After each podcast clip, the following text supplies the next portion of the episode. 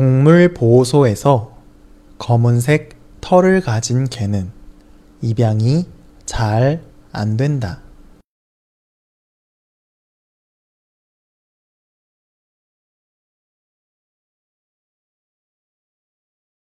동물보호소에서 검은색 털을 가진 개는 입양이 잘 안 된다.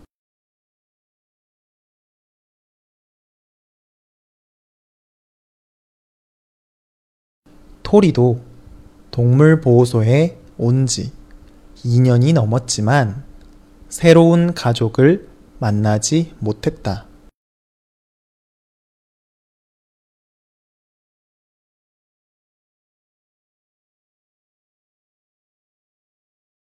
토리도 동물보호소에 온 지 2년이 넘었지만 새로운 가족을 만나지 못했다.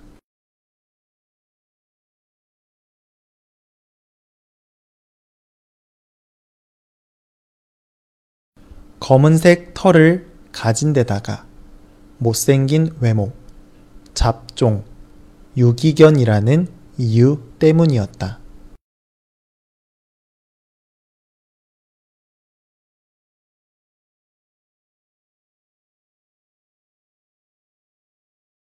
검은색 털을 가진 데다가 못생긴 외모, 잡종, 유기견이라는 이유 때문이었다.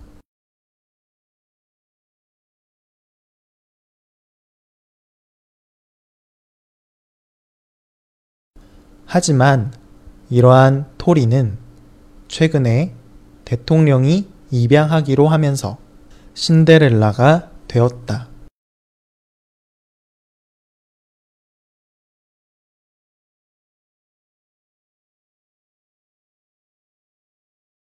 하지만 이러한 토리는 최근에 대통령이 입양하기로 하면서 신데렐라가 되었다.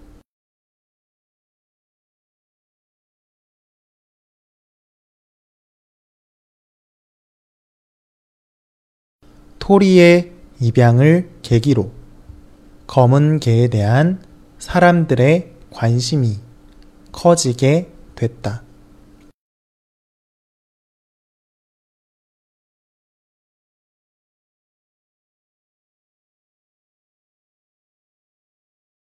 토리의 입양을 계기로 검은 개에 대한 사람들의 관심이 커지게 됐다.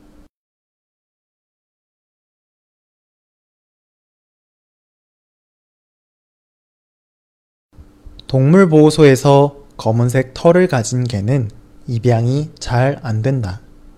토리도 동물보호소에 온 지 2년이 넘었지만 새로운 가족을 만나지 못했다. 검은색 털을 가진 데다가 못생긴 외모, 잡종, 유기견이라는 이유 때문이었다. 하지만 이러한 토리는 최근에 대통령이 입양하기로 하면서 신데렐라가 되었다.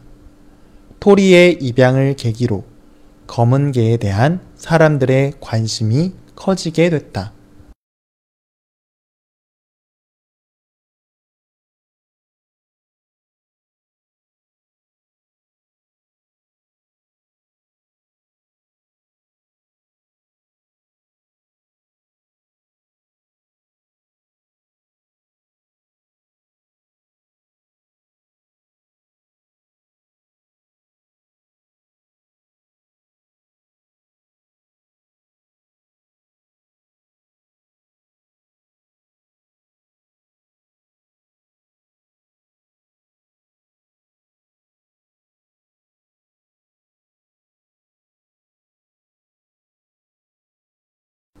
동물보호소에서 검은색 털을 가진 개는 입양이 잘 안 된다.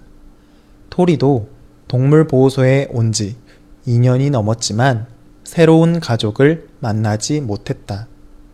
검은색 털을 가진 데다가 못생긴 외모, 잡종, 유기견이라는 이유 때문이었다. 하지만 이러한 토리는 최근에 대통령이 입양하기로 하면서 신데렐라가 되었다. 토리의 입양을 계기로 검은 개에 대한 사람들의 관심이 커지게 됐다.